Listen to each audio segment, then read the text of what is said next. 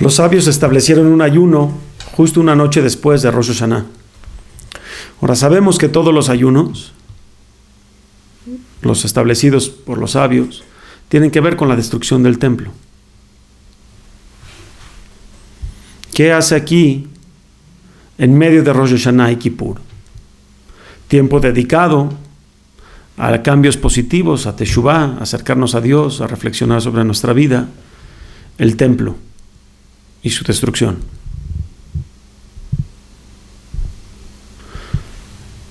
entonces, siempre que vemos que los sabios nos dirigen nuestra atención a un ayuno, nos quieren dirigir realmente la atención al mensaje que hubo detrás del evento por el cual estamos ayunando, que en este caso es la historia de, Gedalia, un individuo llamado Gedalia Ben en el año 423 antes de la era común, justo después de la destrucción del primer templo. Entonces, ¿qué hace un ayuno acá? Que tiene que ver con el templo. Cuando el Lul, Roshaná, los días de Teshuvah y Kippur se tratan de la conciencia humana. ¿Qué hace aquí un ayuno rebelde? Hagamos, vamos a analizar entonces la historia. Así de simple. Gedalia ben Ahikam es el gobernador de la última comunidad remanente en Israel después de la destrucción del primer templo, promovida y ejecutada por Nabucodonosor, rey de Babilonia. Nabucodonosor cuando conquista Judea, manda a todos los judíos que estaban allá a Babilonia, pero deja a los, a los más pobres para que puedan trabajar la tierra y no se vaya a quedar desolada. Porque de lo que entiendo, si no se trabaja la tierra constantemente, puede llegar a haber problemas. La tierra se hace muy difícil de cultivar después. Este gobernador es un buen hombre, un tzadik, está teniendo éxito en la resurrección de esta nueva comunidad está prosperando y todo aparenta ser de que es una luz después de una gran tragedia, una luz de esperanza. Inclusive judíos que se escaparon empiezan a regresar. Todo el mundo está contento. El rey, los oficiales de Babilonia, inclusive los mismos eh, oficiales de Babilonia que estaban en Israel, no, no le ponen impedimento a Gedalia. De hecho, lo ayudan a prosperar y a protegerlos de vecinos. Pero pronto se acaba la esperanza con un hombre que se llama Ismael Benetania, un hombre ambicioso, descendiente del último rey de Israel, que envidioso de puesto de liderazgo decide matarlo y formula un plan para matarlo. Cosa que se enteran los seguidores de Gedalia y le advierten a Gedalia, Gedalia te quieren matar, este hombre Ismael te quiere matar. ¿Qué hacemos? Te proponemos que nosotros lo matamos primero. Y Gedalia, siendo un buen hombre, no cree este reporte.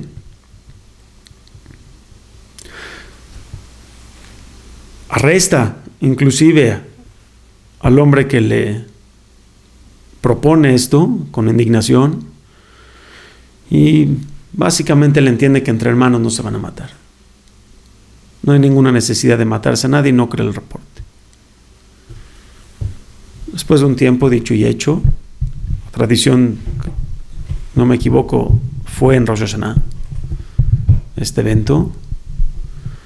Gedalia invita a Ismael y a sus hombres a una a un festín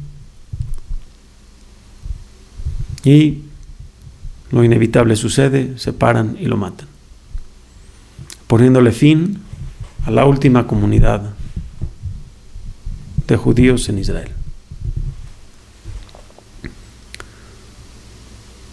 Perfecto, entonces, ¿qué, ¿qué, hace acá esta fiesta? ¿Qué hace acá ese evento? Cuando digo acá me refiero al los 10 días entre Rosh Hashanah y Kippur que se dedican a la introspección y a los cambios positivos, a la Teshuvah. ¿Qué tiene que ver esta historia acá? Para conmemorarla en un ayuno.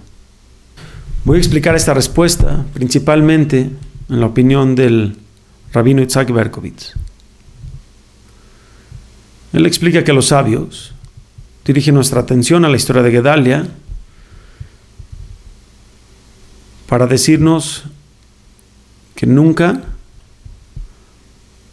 bajo ninguna circunstancia, hay que ser ingenuos. Los sabios son muy críticos de aquella gente que no tiene sus pies en la tierra, en la realidad, que se rehusan a ser prácticos y a, lidiar con temas cotidianos, normales.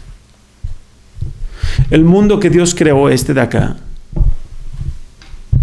tiene sus reglas, tiene sus maneras de que las cosas se suscitan y pasan. Las cosas que tú estás viendo que están sucediendo en este momento, no están sucediendo, no se provocaron en este momento. Se provocaron mucho tiempo atrás. Las cosas siempre pasan con un motivo. Porque si no fuera así, ¿cómo pudiéramos trabajar? Si todo de repente pasa, ¿qué responsabilidad tú, ser humano, tendrías? Por lo tanto, Dios creó un mundo con reglas claras y establecidas. Y nuestro trabajo es llevarlas a cabo, entenderlas y llevarlas a cabo. ¿Crees que las cosas van a pasar así nomás? Pues no. Es un axioma claro que sabemos cualquier judío que no nos podemos apoyar en milagros. No nos podemos apoyar en milagros. Dios no quiere esto.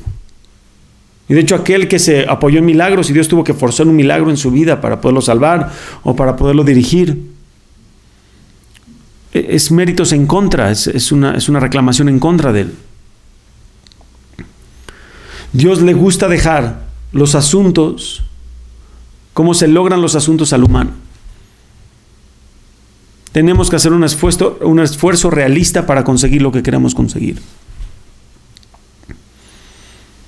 Gedalia falló.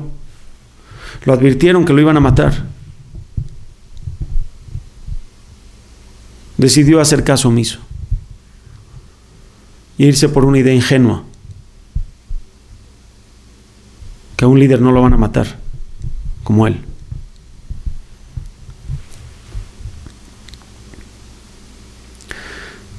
Los sabios nos dicen que hay que ser prácticos. La vida no es así nada más. En la vida tenemos que tomar cartas en el asunto. Tenemos que llevar las situaciones de la mano hasta que sucedan.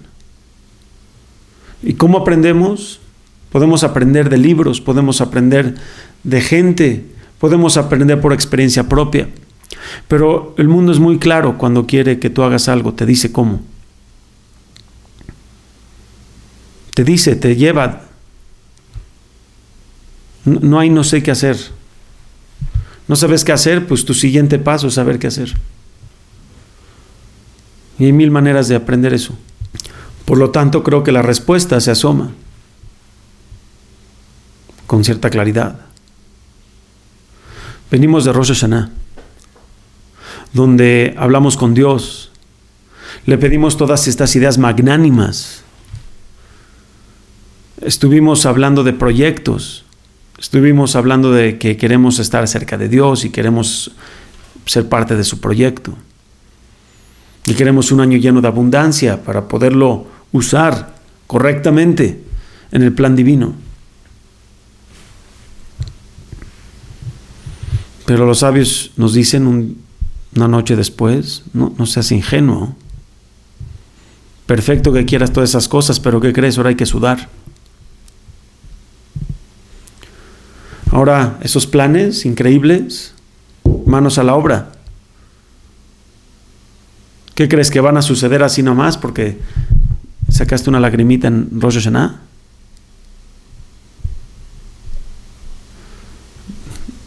Dios quiere lo mejor para ti.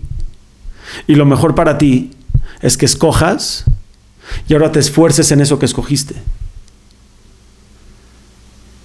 Lo mejor para ti no es que Dios te regale todo. De haber sido ese el caso, ¿para qué bajaste este mundo?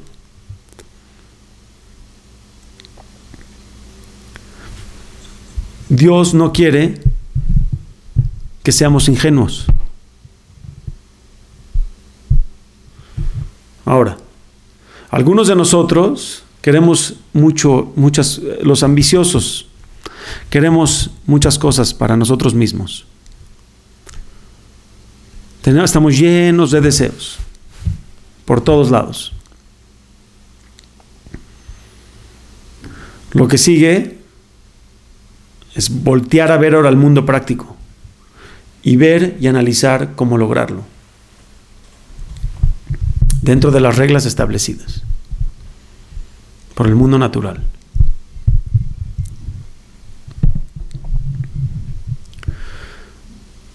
Supongamos que ya no quieres hablar chismes ni palabras malas de otras gentes. Decides que ya no quieres hablar la Shonara. Ah, wow. Qué increíbles deseos, qué maravillosos deseos. Pero si se quedan en deseos, eres tan impráctico como Gedalia, que los ajamim son críticos de él. Y si no lograste ese propósito tan bonito que tenías, tú tienes la culpa. Pero es que yo no sabía cómo, pues em, investiga cómo. Empieza, y si te equivocas, pues ya no hagas lo mismo. Haz otra cosa, haz otra estrategia hasta que lo logres. Te doy la prueba de que Gedalia es criticado por los sabios, que toda la gente que murió en la rebelión que se dio, no nada más lo mataron a él, mataron a mucha gente más. Asignan esas víctimas a Gedalia. De todos los judíos que mató Gedalia, le llaman, si no me equivoco. No más los mató Gedalia, pobre Gedalia, él no hizo nada. Fue, un, Ismael Benetania el que los mató, ¿no? Se lo acreditan a Gedalia. Porque la ingenuidad de Gedalia fue lo que provocó esto, lo advirtieron.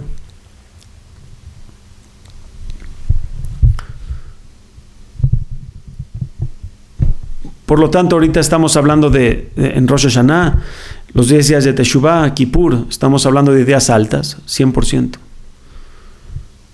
Pero no se pueden quedar en ideas en el cielo. Tienen que bajar a la tierra. Y cuando algo baja a la tierra, requiere de pies